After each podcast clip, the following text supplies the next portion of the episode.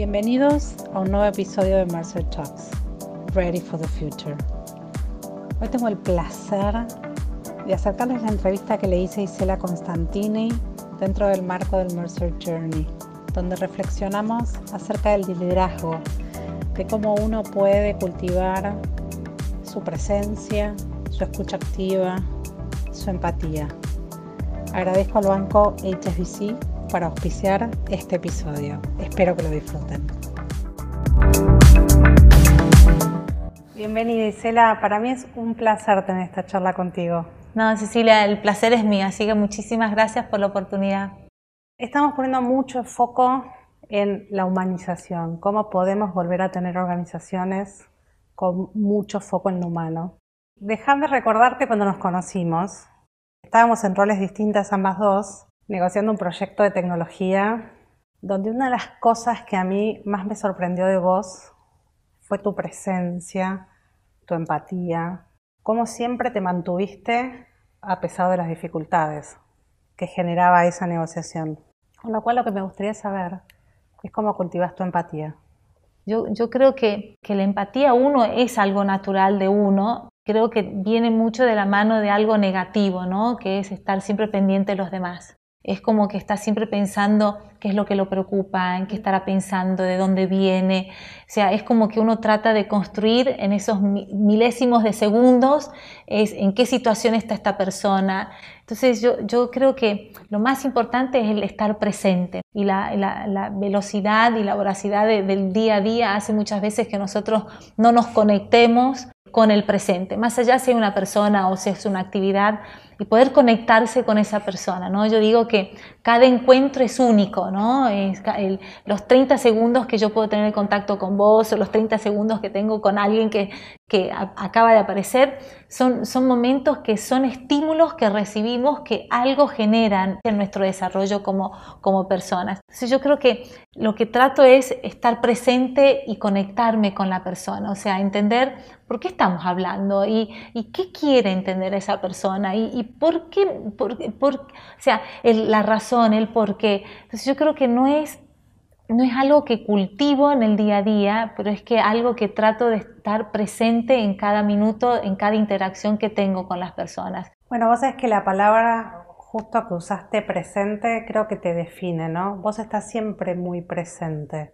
Y bueno, por ahí la pregunta es esa, ¿cómo haces para estar presente? Y creo que el mundo de hoy, que el celular, la notificación, el WhatsApp, como que nos sacan la atención. El primer año en la facultad tuve una charla de un cura que más que allá que era cura, era un filósofo, eh, Ismael Quiles, y él hablaba mucho de, de lo que era la, el cultivar y el cambio de nuestra vida, ¿no? Y la importancia de ser consciente. Dijo, todos los días nosotros recibimos estímulos, imagina, década del 80 no había celular, no había redes sociales, los estímulos que recibíamos eran cuatro o cinco canales de televisión, dos diarios y algunas revistas, la radio, que eran algunas estaciones, pero las interacciones no eran tan intensas o tan extensas en cantidades como hoy, pero él decía, cada interacción que tenemos con una persona nos genera un cambio, genera un estímulo. Y ese estímulo hace con que nosotros vayamos cambiando y muchas veces no nos damos cuenta de los cambios que van ocurriendo en nuestras vidas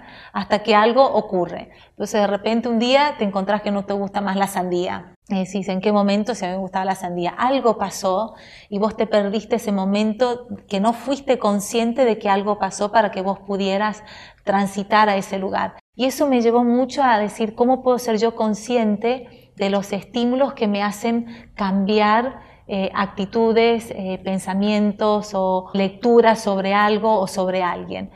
Y la, la, otra gran, gran impacto que tuvo en mi vida fue cuando, cuando entré en General Motors, a los cuatro meses que estaba en General Motors, eso en Brasil, tuve una evaluación, venía un, consultor belga, Marmix, que nos hacía una evaluación a los que éramos potenciales. Y en esa época era ver si yo era potencial a ser promovida gerente. Y era una evaluación súper intensiva. Eran cuatro días encerrados en una sala, teníamos cuatro personas, una en cada rincón, eh, evaluándonos todo el tiempo y éramos cinco siendo evaluados. Y me acuerdo cuando terminó la evaluación, Mannix eh, en su evaluación me dijo, mira, estos son tus puntos positivos y estos son tus puntos para mejorar.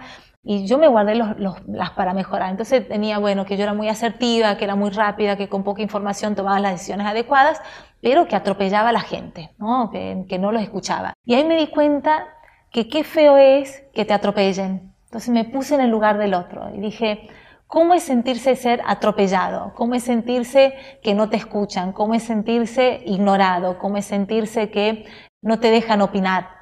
Dije, yo no quiero estar en ese lugar, yo quiero que la gente participe. Cada palabra, en cada momento, al grupo que vos mandás un mensaje, tiene un impacto y uno tiene que pensar qué impacto quiero que se genere de forma positiva.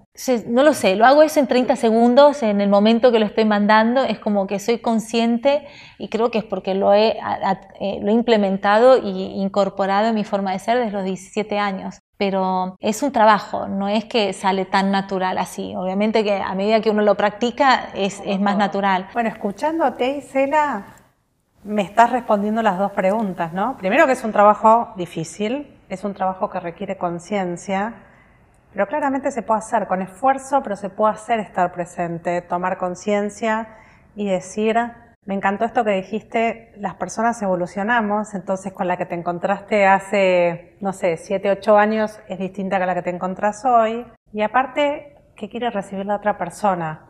Así que de alguna manera te estabas preparando para este momento de locura que estamos viviendo. Una cosa es una dimensión de una crisis de repente personal de una persona o una crisis de una empresa, pero cuando uno empieza a hablar de una crisis de un país y una crisis a nivel global, que es global todo, o sea, no es solamente lo que vos vivís en tu casa, de repente encontrarte que estás con toda tu familia y te reencontrás con la familia y te encontrás con tus animales de estimación o no, o estás demasiado solo o te encontrás que estás demasiado acompañado y que miras hacia afuera y tu empresa quizás no está tan bien y el país y miras el mundo, es, es, un, es abrumador que corre transversalmente con algo que también impacta mucho, que es el, el, el miedo. ¿no? Yo siempre dije que, que cuando uno tiene que manejar una crisis en una empresa, lo más importante es entender quiénes son las personas que van a estar trabajando con vos en ese proceso de crisis y entender muy bien en qué situación está esa persona emocionalmente, personalmente, porque a veces la persona que está teniendo que manejar una crisis importante en una, organización y te puede hablar que hay que reestructurar o hay que cortar un proyecto o hay que cerrar una fábrica, que puede ser desde algo muy chico a algo muy grande, hasta inclusive sacar una persona o eliminar un grupo de personas, si esa persona ya tiene una crisis personal en su vida, alguien enfermo, un divorcio, un casamiento. Son cosas que mueven y movilizan mucho y no todos tienen esa capacidad de manejar dos crisis al mismo tiempo, dos momentos de inestabilidad emocional porque tocan lo emocional. Y vos hablaste también de la capacidad de escucha, entonces me gustaría preguntarte ¿Cómo en tu organización o las organizaciones que has pasado has detectado esas voces y cómo las escuchas? Yo diría que eso es lo más importante, Ceci, porque muchas veces uno escucha lo que quiere y sabe que esa es la tendencia natural, ¿no? Eh, justo hoy hablábamos de, una situación que ayer tuvimos y que alguien puso un mensaje importante que y tres, cuatro personas de mi equipo me dijeron, uy, esa mensaje está direccionada para tal persona. Le digo, eso es lo que ustedes escucharon tal persona no escuchó ese mensaje de esa forma o quizás ni, lo escuchó. Uno escucha lo que quiere y cuando... Y lo que puede. Y lo que puede, pero en su equipo muchas veces te van a hacer escuchar o te van a decir lo que ellos escucharon o lo que ellos pudieron escuchar y no necesariamente es que no es correcto, pero quizás hay otras partes de esa información que no te están llegando que son importantes. Y yo digo que en las organizaciones no es que las cosas se hablan, las cosas ocurren. Y las cosas ocurren viéndolas o no viéndolas, escuchándolas o no escuchándolas, sintiéndolas o no sintiéndolas. Yo creo que lo que más siento falta de este tema del teletrabajo es sentir la gente, sentir la organización. Vos cuando entras en un ascensor y encontraste con alguien que vos ves que todavía no se despegó de la cama, decís, esta persona algo le pasa y vos le podés hacer la pregunta directamente o podés asociar el mail que te mandaron sobre tal tema que esta persona está involucrada, es lo que le está matando. Y ahí es donde tenés que tener los 30 segundos de lucidez para poder decir la palabra correcta para motivar a la persona y no desmotivarla. Con, Capital Humano volvimos a hacer los encuentros que lo traigo desde mi época de General Motors, los aplicamos en aerolíneas, que son los cafecitos, es juntarnos con personas de diferentes áreas de la organización, diferentes niveles, para escucharlos. O sea, la excusa es, bueno, vengan a traer preguntas, pero lo que yo hacía era ver, tratar de entender dónde estaba esa persona, o sea, cuál era su, su medio de trabajo. Y podías ver la gente que ya estaba desesperada para volver, podías ver la gente que estaba cómoda en, quedarse en sus casas. Entonces yo creo que perdí mucho de la conexión entre las, las, personas para ver cómo los equipos están trabajando, porque creo que esto nos permitió ser más eficiente en burbujas. Entonces, hoy vos elegís con quién quieres trabajar. Me gusta más trabajar con fulano fulano, bueno, me conecto y hago más reuniones con estas personas. Las personas que no me siento tan cómoda o no me, no me divertía, hago menos reuniones y elijo y me encierro en una burbuja.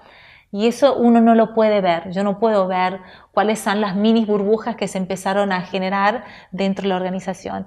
Yo creo que ese es el gran desafío que tenemos como líderes, cómo rompemos y nos metemos para poder escuchar qué está pasando y, a veces uno es mucho más directo. Agarra el teléfono, manda un WhatsApp, eh, no te vi tan bien en esta reunión, qué pasó que no te subiste a esta otra, eh, contame cómo estás. Y a veces te estoy llamando por video porque quiero verte. Y uno lo puede hacer con sus equipos y algunas personas, pero tiene que pedirle al equipo que haga lo mismo. Y ahí es el gran desafío, Ceci. O sea, no todos tienen esa esa habilidad natural del escuchar. Sí, y de ver más allá. Sí, y, de generar la empatía para que la otra persona se sienta abierta y cómoda para contarte las cosas, ¿no? Me pasó, tenía que quería empezar a hablar de un tema con algunas personas y fui a hablar con una persona y se me largó a llorar. Yo decía, ¿en qué momento yo no me di cuenta que había tanta angustia en este grupo o en esta persona? Y bueno, eh, yo creo que eso es el, gran desafío que tenemos todavía con, con, este formato de teletrabajo, de cómo acercarnos y que la gente pueda transmitir, por más que no lo diga, pueda transmitir cómo está, cómo se viene sintiendo, para que uno los pueda ayudar, porque al final es el rol nuestro de líder, es cómo, cómo yo elimino todos estos ruidos que te generan para que vos puedas estar más tranquilo para hacer tu trabajo, para que vos seas más eficiente déjame ayudarte. Y eso es lo que yo creo que nosotros muchas veces, eh, el escuchar es para eso, es cómo yo te ayudo para que vos eh, no tengas problemas en poder seguir haciendo tu trabajo de una forma más tranquila. Gracias por compartir junto a nosotros un nuevo episodio de Mercer Talks. Ready for the future.